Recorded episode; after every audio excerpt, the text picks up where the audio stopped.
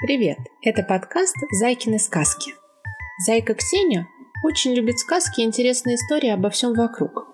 И любой предмет легко в ее воображении превращается в сказочную историю. Так ложка с супом оказывается самолетом, а автомобильное кресло – космическим кораблем с экипажем на борту.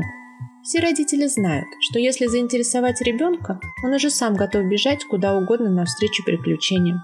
Но не всегда удается на ходу придумать подходящую историю, чтобы уговорить маленького непоседу пойти погулять или почистить зубы. Зайкины сказки могут помочь быстро найти подходящие слова и говорить с ребенком на одном языке. А еще зайка очень любознательна. Ей все интересно, почему радуга цветная или как круассаны пекут.